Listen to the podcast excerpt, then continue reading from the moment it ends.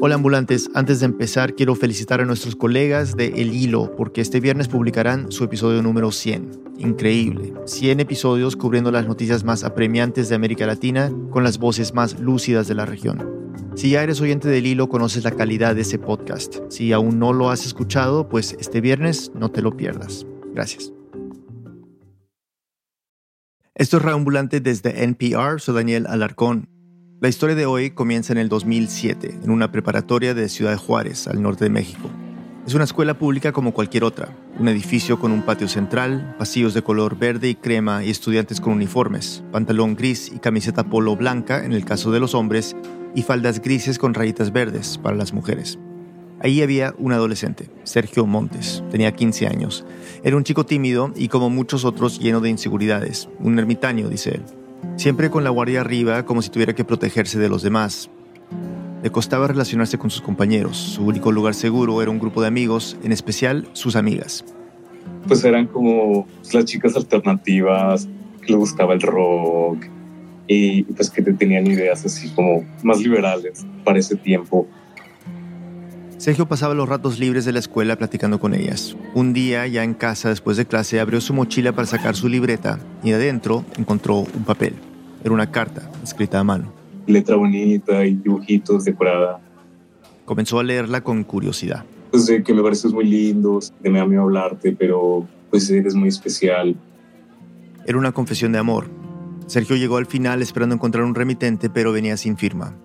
Más que emocionado o halagado, se sintió incómodo. Era extraño, yo me percibía como alguien incapaz de agradarle a alguien más. Mi inseguridad era tan grande, mi autoestima era tan baja, que para mí más fácil de pensar, ¿le gusta una niña?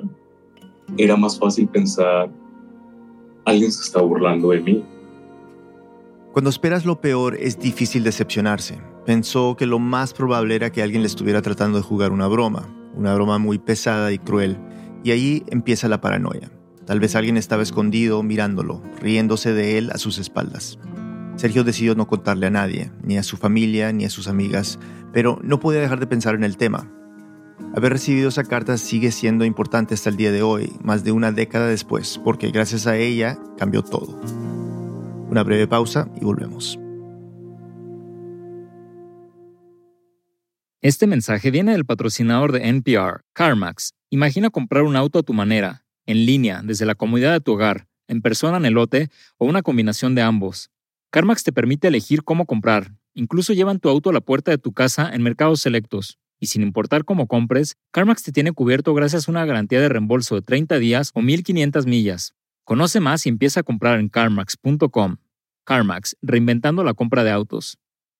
Estamos de vuelta en Radio Ambulante. Nuestra asistente de producción, Fernanda Guzmán, nos cuenta la historia. Aquí, Fernanda. Con el paso de los días, la paranoia de Sergio se empezó a transformar. Tal vez existe la posibilidad de que esto no sea hostil. Con la mente más positiva le entraron ganas de compartir lo que estaba pasando con alguien, así que decidió contarle a sus amigas. Ellas emocionadísimas, ¿no? Porque pues en esa época no sé por qué las cartas, ¿no? Mandarse carta era como que, wow, algo súper romántico, y pues en la adolescencia los gestos amorosos, aun por insignificantes que sean, se sienten monumentales. Una semana después de que llegó la primera carta, apareció otra, y después otra. Sergio se acostumbró a recibir varias cartas a lo largo de un mes. En cada una se describía con un poco más de detalle lo que al admirador anónimo le gustaba de él, sus ojos, su apariencia, su forma de caminar. Llegó un momento donde salía a platicar, a caminar con mis amigos pero como vigilando el salón, ¿no? ¿Quién entra, quién sale? Tratando de averiguar quién era el admirador secreto.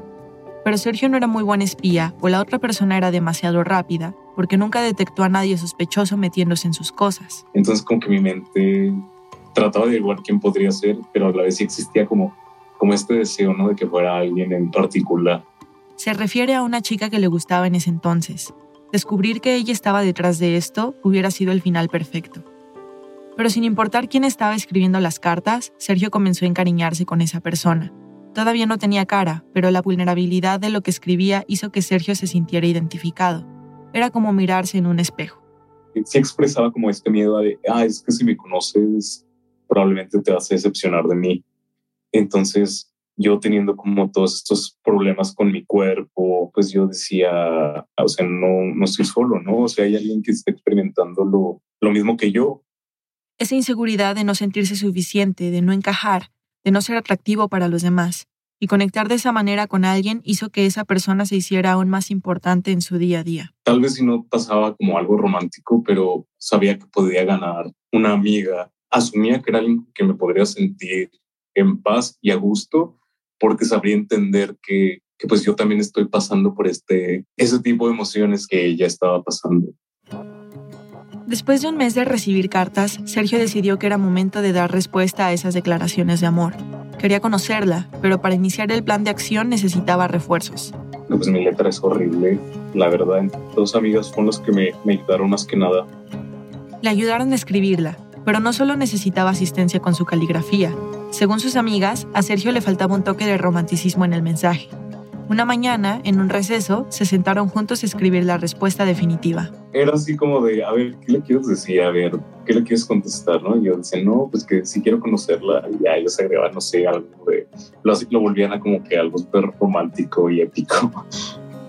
Sergio entendía las inseguridades de la persona que enviaba las cartas y quería asegurarse de que su mensaje fuera lo suficientemente amable para que no le diera miedo conocerse cara a cara. Quería generar confianza, le dijo que sin importar quién fuera, él no respondería mal. Cuando la carta quedó lista, a Sergio se le ocurrió que la única manera de hacérsela llegar era por el mismo medio que usaba el remitente, su mochila. Un día, por la mañana, esperó a que su salón estuviera considerablemente lleno de gente, para que así hubiera más posibilidad de que esa persona lo viera. Agarró su mochila, se paró junto a su pupitre, donde estuviera lo más visible posible. Lo hice súper obvio de, estoy colocando aquí algo mochila exagerando la mímica de sus movimientos, tratando de comunicarse sin voz. Como de, estoy dejando algo aquí, amiga, admiradora secreta a la que quiero conocer, que sé que estás aquí. Sergio salió del salón con sus amigas para darle algo de tiempo y cuando regresó la carta ya no estaba. El mensaje había sido enviado. La respuesta no llegaría a través de su mochila esta vez. Una chica se acercó a él en el pasillo con una carta entre las manos. Es para ti, le dijo, y se fue.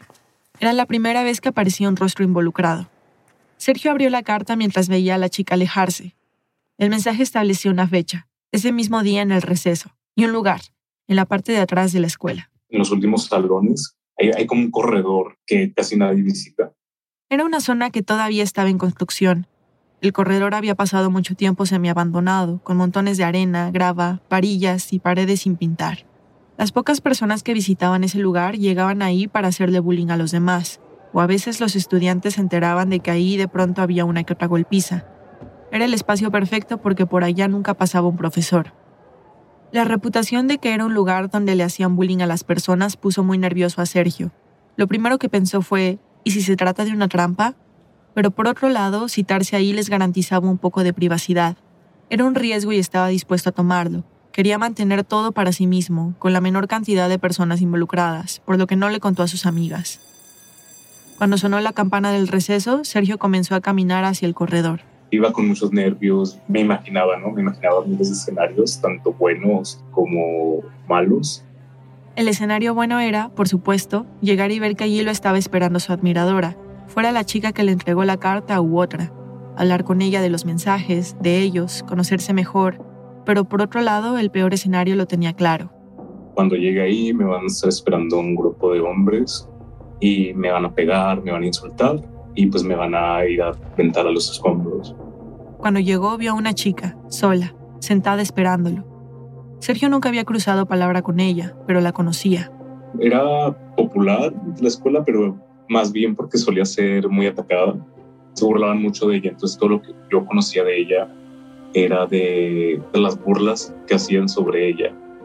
Y gran parte del bullying que le hacían venía de su orientación sexual. A ella le gustaban las mujeres. Todas las personas que eran queer eran como ubicadas por todos, porque era como el, ah, mira, el, gay, la lesbiana, porque era todavía una causa de, de asombro en ese tiempo. Y es que estamos hablando de México, un país en su mayoría machista y homófobo, y aún más en el 2007. Tanto esa chica como otro integrante de su reducido grupo de amigos eran conocidos por ser, entre comillas, diferentes. Así que cuando Sergio la vio, supo inmediatamente que las cartas no podían ser de ella. y en ese momento como que me, me cayó todo el 20, uní todos los puntos, al momento de verla ya tuve una idea de exactamente quién me había escrito esas cartas. No había como ninguna otra opción de que alguien de su grupo pudiese ser quien sentía esas emociones hacia mí más que su amigo. Tenían que venir de Luis, el mejor amigo de ella. Nunca había hablado con él, no eran del mismo salón ni del mismo curso, pero Sergio lo conocía porque Luis era alguien que solía llamar mucho la atención. Por ejemplo, dos años antes se había nominado como reina de la primavera en su escuela. Hizo un par de conciertos cantando y bailando para conseguir votos y le fue muy bien en la contienda. Era sobresaliente en calificaciones y la única persona de su escuela que era abiertamente gay. Entonces ya entendí, ¿no? Como porque le daba miedo que nos conociéramos, porque sentía que no podía decírmelo y porque todo este misterio, ¿no? Apenas entendió quién le había estado escribiendo, Sergio se paralizó. Me sentí muy extraño, sentí mucho miedo, sentí mucha tristeza. Tristeza porque ya se había imaginado a esta persona como una parte importante de su día a día. Se acercó a su compañera, la amiga de Luis, ella empezó a hablar, pero Sergio no se podía concentrar. No podía escuchar lo que ella me estaba diciendo y solo estaba con mis propios pensamientos y lo veía él. De repente Elvis apareció y empezó a caminar hacia ellos. Cuando su compañera dejó de hablar y Sergio se dio cuenta que era su turno de decir algo, decidió ir al grano. Solo, solo recuerdo que le dije que me disculpara, que, que le dijera a su amigo que, que pues gracias, que yo, que yo no, eso sí, literal, le dije que no, yo no soy así. Y, y, me retiré. Yo no soy así, es decir, yo no soy gay. Sergio se alejó del corredor. Solo deseaba que nadie hubiera visto ese encuentro para que ni remotamente tocaran el tema. Todavía no quería regresar con sus amigas. Usó el poco tiempo de receso que le quedaba para sentarse y respirar. Más tarde volvió al salón, y aunque él no les había dicho nada, parecía que sus amigas ya sabían que se había ido a reunir con la persona secreta comenzaron a inundarlo de preguntas. Eh, tengo otro recuerdo de, ellas todas emocionadas por saber qué, había pasado, ¿no? Ya les dije que no, que pues nada, que simplemente pues no, no había salido chido ya. No entró en detalles ni les contó en ese momento quién era la persona que estaba detrás de las cartas. Como ellas lo vieron triste, no hicieron más preguntas y no hablaron más del asunto. Poco antes de salir de clase, Sergio alcanzó a escuchar a algunos de sus compañeros hablando. Luis está llorando en uno de los baños. ¿Quién sabe qué le pasó? Sergio se sentía triste por el final que tuvo todo este misterio de las cartas, por la desilusión de cómo acabó, pero ahora también se estaba sintiendo mal por Luis, por saber que lo estaba lastimando. Cuando por fin salió de la escuela, después de lo que se sintió como un día eterno, llegué a mi casa, me subí a mi cuarto y me tiré a la cama y me puse a llorar. Y a llorar, llorar hasta que ya, ya el mismo llanto me cansó. Poco a poco se fue olvidando del episodio. Más de 10 años después, sin embargo, las cartas volvieron de golpe a la vida de Sergio. Estaba en la casa de una amiga, decidieron ver el anuario para refrescar la memoria. Mientras su amiga pasaba las páginas, ella le preguntó, ¿te acuerdas cuando te mandaron las cartas? Sergio le respondió que no, pero el tema se le quedó en la mente el resto de la noche, y poco a poco se fue desbloqueando su memoria. Lo que Sergio sintió fue culpa. Y ahora como adulto, pues digo, ojalá hubiese tenido ¿no? otras herramientas, ¿no? Y verlo de, de manera distinta comprender a Luis, empatizar con él, darse la oportunidad de hacer un amigo.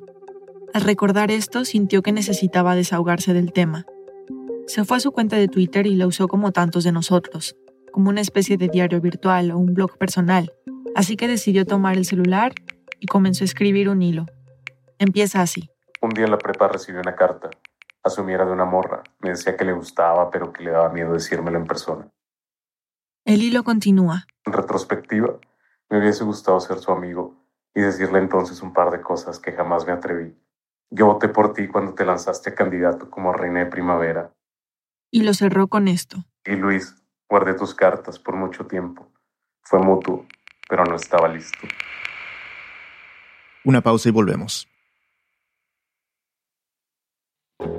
Hola ambulantes, un anuncio antes de volver al episodio. Esta semana se ponen a la venta entradas para la segunda edición del Radio Ambulante Fest, un festival virtual de talleres prácticos, charlas y una fiesta.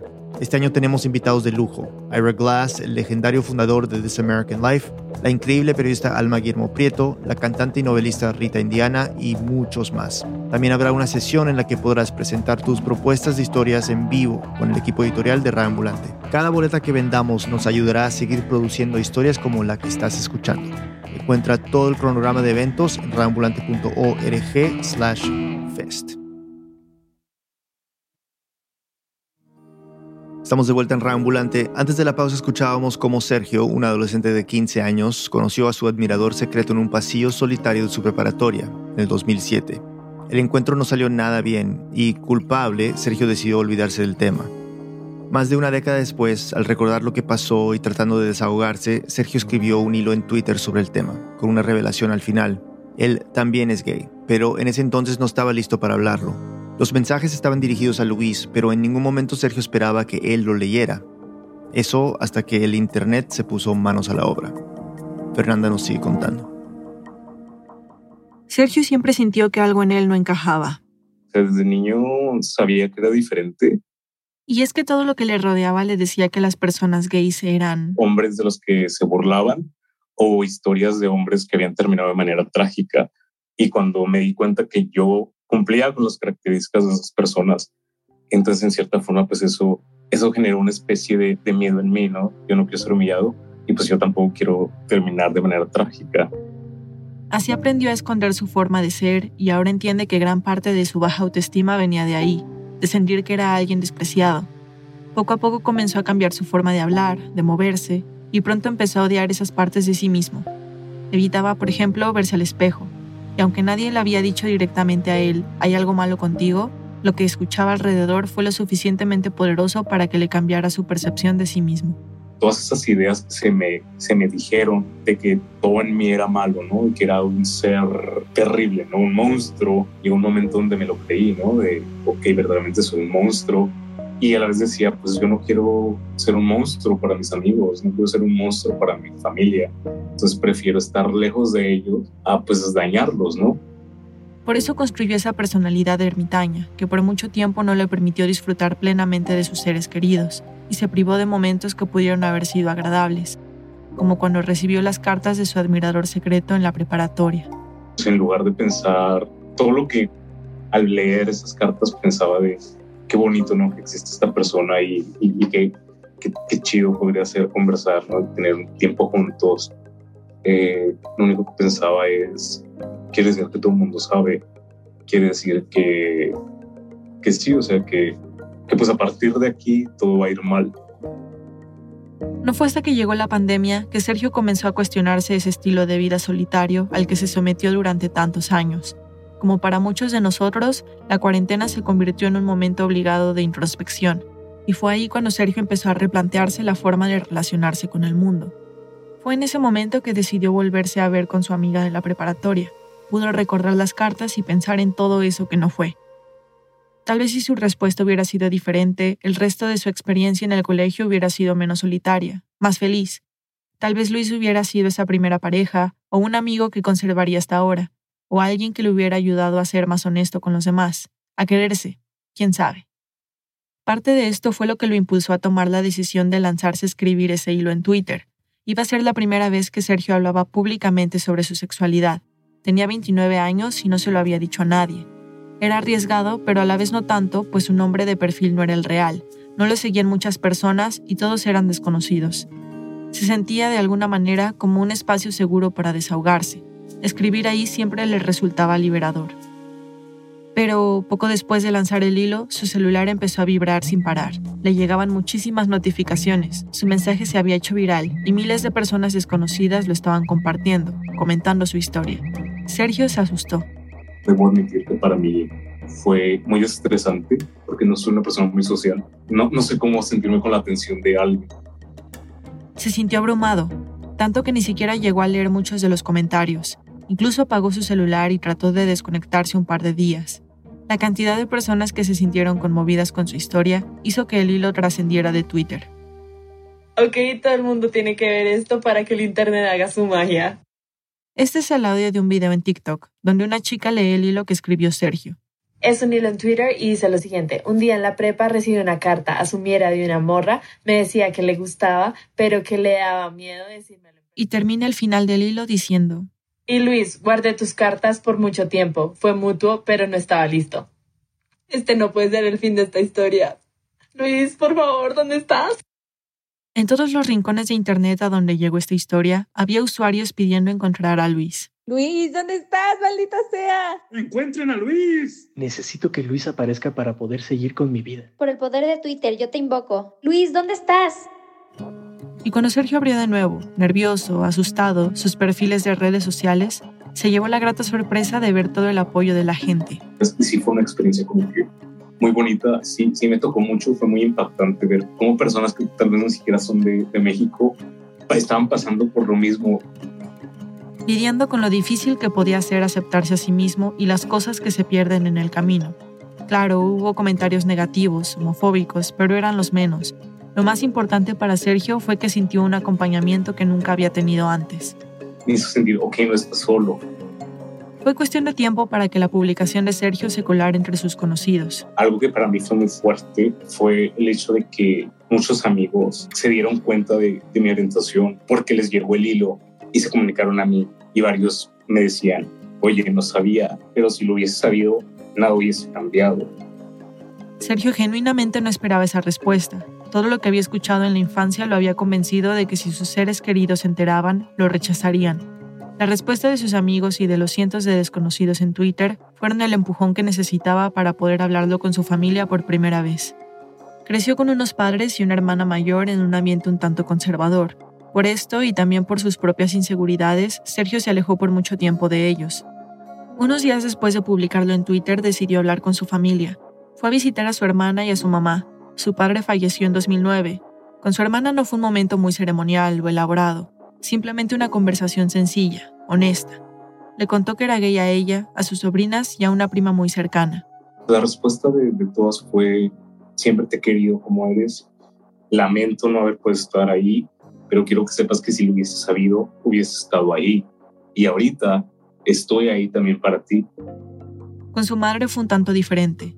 Por la viralidad de su hilo, Sergio tenía miedo que alguien llegara a contárselo a su mamá, como un chisme o en tono de broma. No quería que fuera tomada por sorpresa en una situación así. Quería ser él mismo el que se lo dijera. Fue un lunes. Ese día llegué, nos saludamos, ella estaba en su sala viendo la televisión yo le dije, tenemos que hablar. Supongo por la forma en la que, no sé, tal vez mi cara y por lo que dije, pensó que era algo serio o algo grave, más bien. Apagó la televisión, yo no me senté, le empecé a platicar. Sergio no recuerda exactamente las palabras que usó. Solo recuerdo que, que le dejé claro que, que pues era gay y le platiqué lo de las cartas ella me dijo que me sentara. Me senté al lado suyo, me agarró la mano, me dijo que ella, que ella no le importaba que fuese gay, que ella me quería como fuese. No sé si él pensaría que su madre lo iba a rechazar cuando él ya se aceptó y, y, yo también lo acepté porque aceptarlo como es él es un signo de amor y pues a mi hijo yo lo quiero mucho. Esta es Concepción, la mamá de Sergio. Ambos saben que durante muchos años algo entre los dos los mantenía alejados. Ya ni siquiera hay de por medio entre nosotros esa traba. Por eso la relación mejoró, porque el cariño, mi afecto hacia mi hijo se agrandó al aceptarlo como era. Eh, recuerdo que me emocionó mucho. Yo tenía muchas ganas de llorar. De hecho, sí terminé llorando. Le agarré la mano fuerte y ella hizo lo mismo.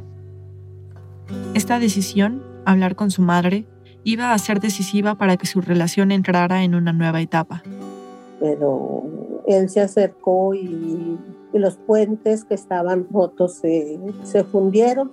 Ahorita yo considero una relación sólida porque él tiene que saber y si no se lo tengo que hacer entender que su madre le tiene un amor muy especial de hijo.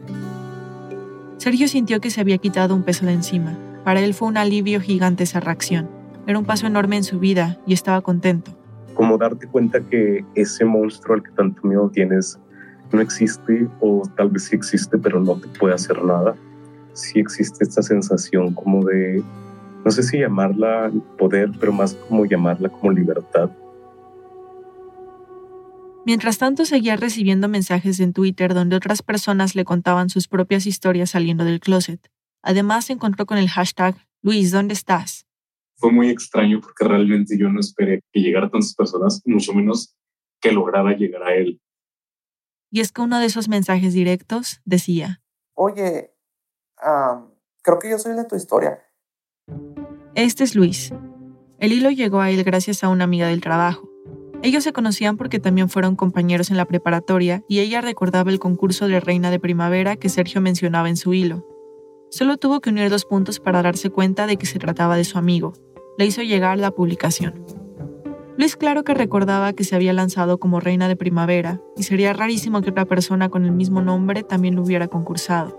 Lo más seguro es que sí se tratara de él, pero no estaba del todo seguro. Quería verificarlo.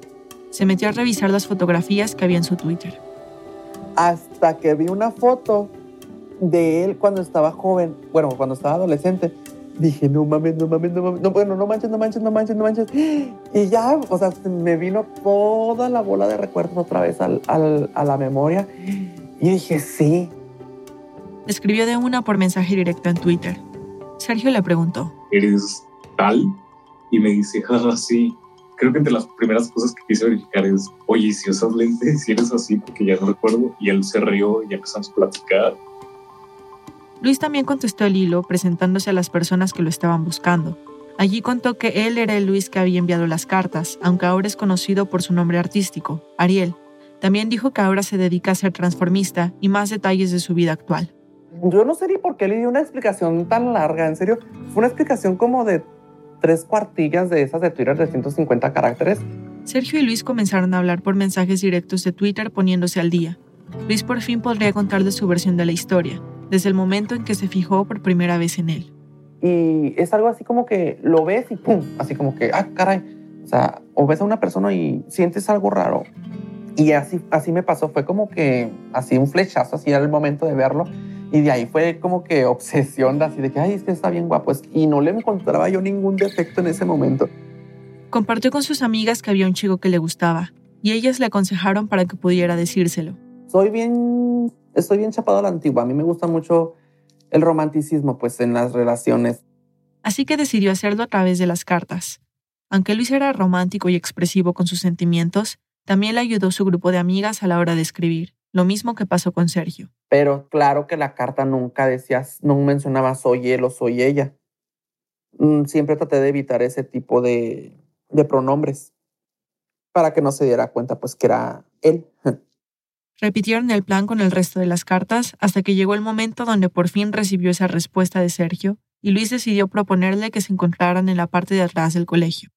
Creo que la última carta fue cuando yo le dije que ya pues eh, era momento de, vernos y que esperaba que fuera de su agrado la sorpresa. pues yo creo que sí fue mucha sorpresa para él.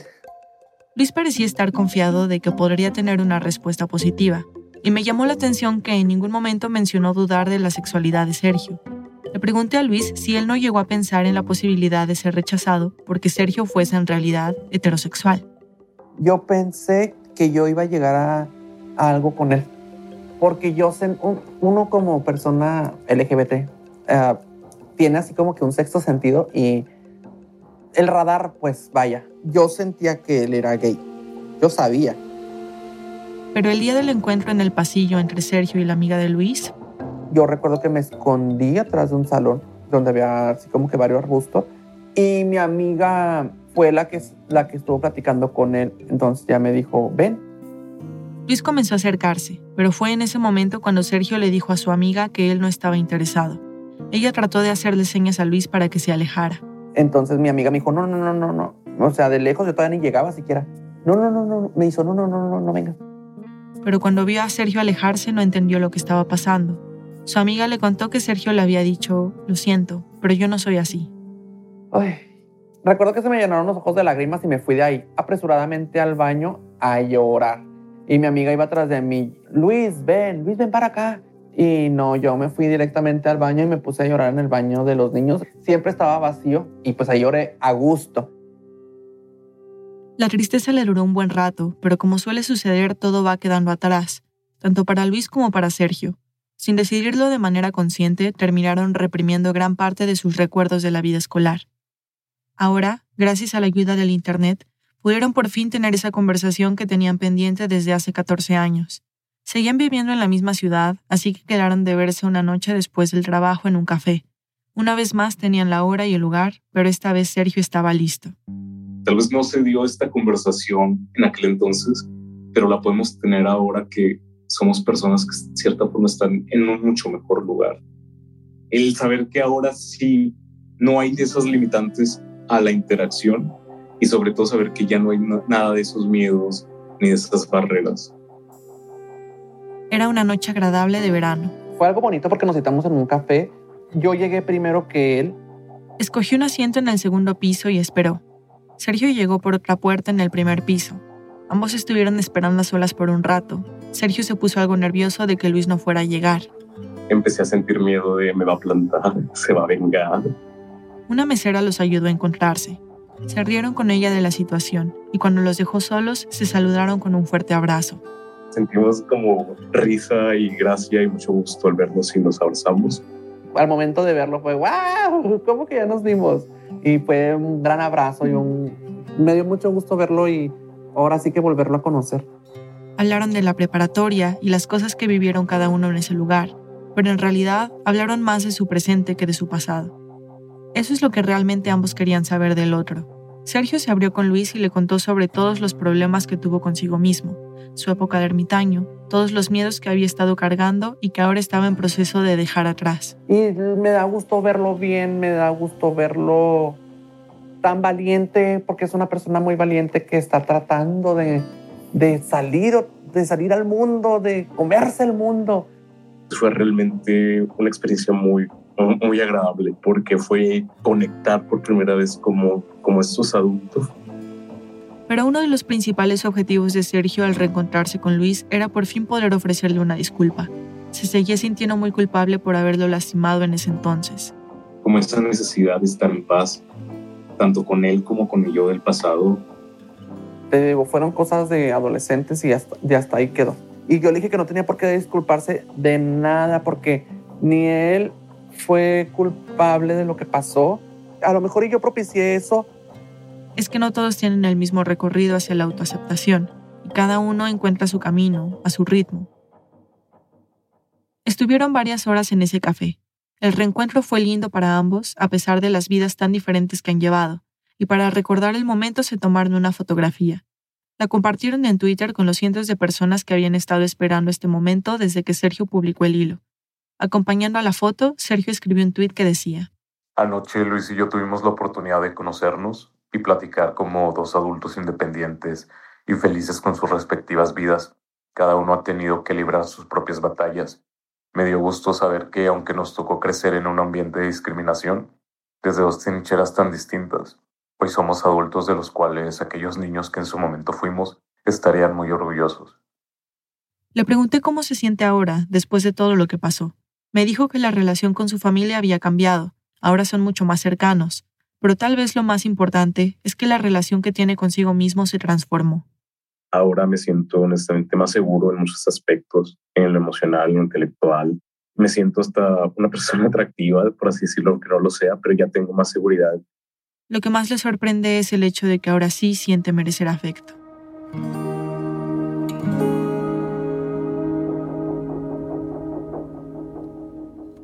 Sergio y Luis siguen en contacto, hablando seguido, haciendo crecer su amistad.